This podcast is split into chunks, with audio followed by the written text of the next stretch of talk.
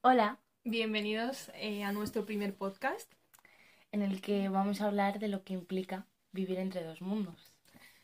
Sí, Em, podemos empezar hablando de ¿por qué nos ha tocado a nosotras vivir entre dos mundos? sí y cómo eso ha influido en nosotras, ¿no?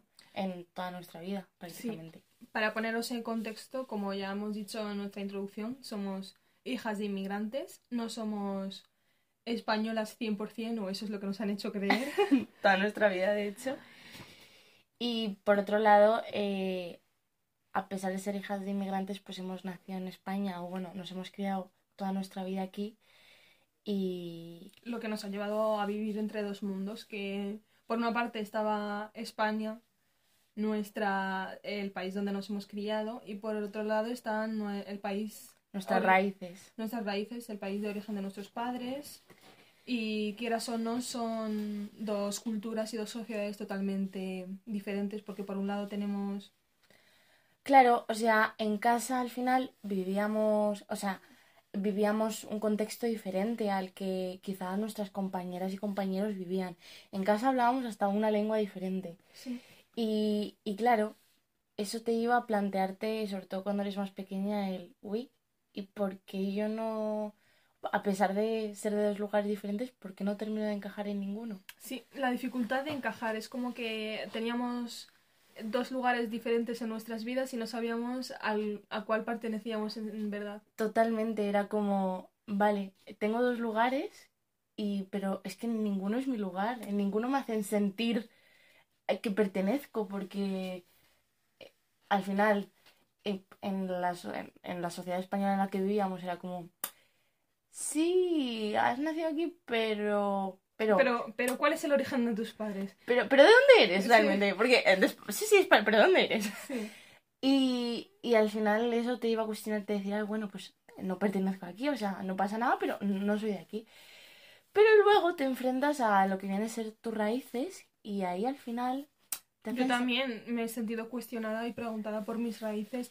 Oye, pero tú, Sí. tú eres marroquí, pero no marroquí del todo, ¿no? Porque vienes de España, por ejemplo, cuando vamos de vacaciones a, a nuestro, al país de nuestros padres, que es Marruecos, eh, la de veces que nos preguntan, oye, tú eres marroquí, pero no marroquí del todo, ¿no? Que, que tú vienes de España, ¿no? De hecho se referían a, bueno, a las personas de fuera, se refieren a ellas como las personas de fuera, de hecho, Sí. de... Como o sea, te sientes en parte hasta no culpable, pero es como dejaste parte de tu de, tu identidad ahí, como que no puedes recuperarlas, como te has ido, ¿eh? Claro. No, no puedes. que ni, yo me sentía que ni mi propio país o lo que me hicieron creer que es mi país no me arropaba. Total. ¿Sabes? Es como que aquí en España me dicen, oye, tú eres una mora, no sé qué, y ¿sabes? Que no, no vas a pertenecer nunca a parte de nuestro bando, pero luego es ir al otro bando y decir, oye, y te que... echan, te dicen, no, no. Claro. Como, has elegido eh, estar ahí. Entonces, no sé, es, es como esa constante cuestión de, ¿De dónde soy? de, de dónde soy, ¿Quién soy? quién soy. Y claro, es como al, al darte cuenta de que ninguna de las dos partes te acepta, es como, vale, ¿qué hago? Estoy en el medio y no Mm, termino de encajar y, y, y eso te lleva a, a desarrollar mil inseguridades, eh, dudar de, de quién eres y sentir que tienes que... Y, des- co- y como nosotras eh, somos eh, de orígenes marroquíes, pero vivimos aquí en España, al final y al cabo lo que es más fácil para nosotras es intentar encajar en el mundo este. en, en la sociedad en la que eh, vivimos y nos educamos. Igual que que digo que entre dos mundos, cuando vivo aquí en España y cuando me voy de vacaciones, por ejemplo, a Marruecos, también digo que entre dos mundos, cuando entro a mi casa, porque mi casa es totalmente... Está... Es un contexto y ambiente totalmente diferente Sí, al que vivimos en la mi- calle. Claro, porque mis padres al final y al cabo son personas marroquíes y se han criado mucho tiempo en Marruecos, así que al final tiene como su país muy presente, la cultura, la religión. Y, y que ese problema también nos enfrentamos día a día cuando entramos a casa, porque es que estás fuera, eh, estás en la calle con tus amigos, estás hablando español, estás hablando de temas X, pero es que entras a tu casa y sientes que es otro continente. Totalmente. De hecho, es como. Eh, te das cuenta, sobre todo cuando eres más pequeño, te das cuenta de, uy, es que mi realidad, mi, mi, mi realidad en casa no es la misma que mis compañeros. Eh, yo qué sé, algo tan simple como hablar en otro idioma me pasaba que de pequeña yo hablaba con mis padres en árabe. Sí. Entonces era como, a veces hasta te hacía sentir como insegura. Es como, uy, pues es que yo me comunico con ellos en árabe. De hecho, yo hasta hace poco, bueno, hasta hace poco no, pero yo en mi etapa de infancia y preadolescencia, me- como que me, me daba vergüenza admitir que sabía hablar otro idioma o que practicaba otra religión, Mm. simplemente porque mis compañeros de clase y porque la gente que me rodea no lo practica ni lo habla, entonces es como la rarita, la, la de fuera, ¿sabes? Y es como que no termino de encajar e intento como, por decirlo así, desprenderme parte de mi identidad. Y claro, es que eh, el hecho de no pertenecer a ninguna parte eh, te hace pensar que para sentirte aceptada y arropada por uno de los dos bandos, tienes que desprenderte de la otra. Y, y es súper triste, sobre todo cuando eres más pequeño y te enfrentas a, a eso de, uff, vale, pues para, para sentirme que me, que me aceptan en un sitio, voy a hacer que el otro no es parte de mí. Sí. Y, y no, no, porque... Cuando vas creciendo te das cuenta que no. Es que al fin y al cabo es como todo el rato una lucha constante contra lo que eres, ¿sabes? Es como, aunque la gente no me cuestione lo que soy, me han hecho creer que no, que no soy lo que soy. O sea, es como que estoy luchando contra, contra yo misma para intentar encajar en un modelo de sociedad que no tiene que ver conmigo. Y totalmente. Y, y no es hasta que quizá lo vemos de otra manera que es como, joe, tengo dos mundos Sí. y puedo coger lo mejor de los dos mundos y hacerlo Claro. mío. Pero eso con 7, 8, 15 años no lo ves. Claro, es que al final vivir entre dos mundos o haberte criado entre dos culturas es una riqueza cultural que te aporta un montón y, y te ayuda a desarrollarte como persona porque es que tienes todo el doble. Idioma doble, religión doble, o sea, Problema, claro. que no, que eso no, no lo vemos así. De hecho, me atrevería a decir que incluso eh, hay personas que se hacen muy mayores y siguen con esa creencia de no, o sea, tengo que esconder eh, parte de mi identidad para, para que no sea cuestionada. Claro. Y, y es complicado porque eso te lleva a crear mil inseguridades y te y, y eso implica eh, no ser lo suficientemente segura como para crear tu propia identidad.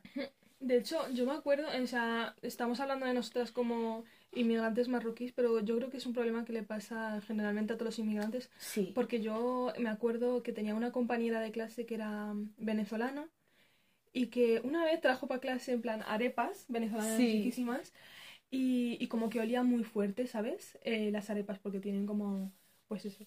Y como que todo el mundo, o sea, las niñas que estaban alrededor suya, ay, ¿qué es eso? No sé qué, ¿qué estás comiendo? ¿Qué cosa más rara? No sé qué. Y a mí la verdad es que me pareció como curioso, pero...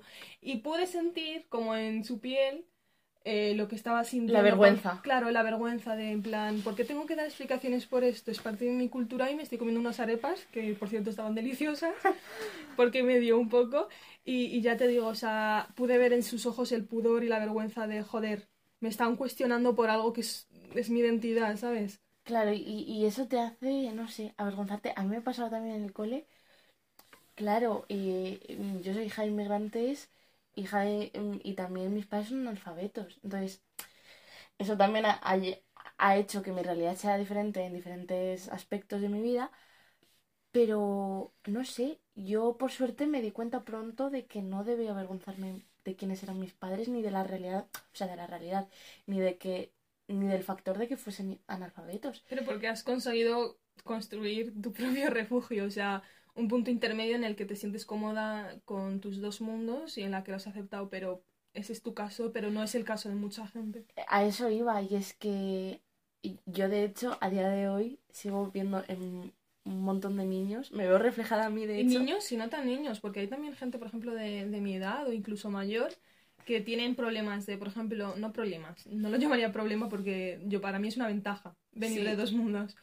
Pero ver cómo intentan desprenderse de parte de cosas de su identidad simplemente o, o para ocultarlas, Mm. o decir, no, yo no, o sea, es como evitar eh, mostrar esa parte de tu vida o, o, o hacer que no existe. Que ¿Para par- qué? Y, y- vale, ¿y por qué la escondemos? O sea, ¿por qué escondemos esa parte de, no- de nuestra identidad? A ver, yo lo entiendo, en parte la escondes para no, para no sentirte cuestionado, para no recibir, porque eh, la de Para no ser diferente. Claro, en- para, para no destacar, para no destacar. Pa- para que eh, el resto de personas no se dé cuenta de que tú te sales de la norma, Claro. tú te sales de, del modelo estereotipado. La pieza del puzzle que no caja. Entonces, es, es que es muy complicado. Y, y enfrentarte a esto siendo pequeño es es súper complicado. Bueno, eso ya lo trataremos en otro, en otro Sí, porque- que creemos que es nuestro siguiente podcast, que es la infancia de un inmigrante.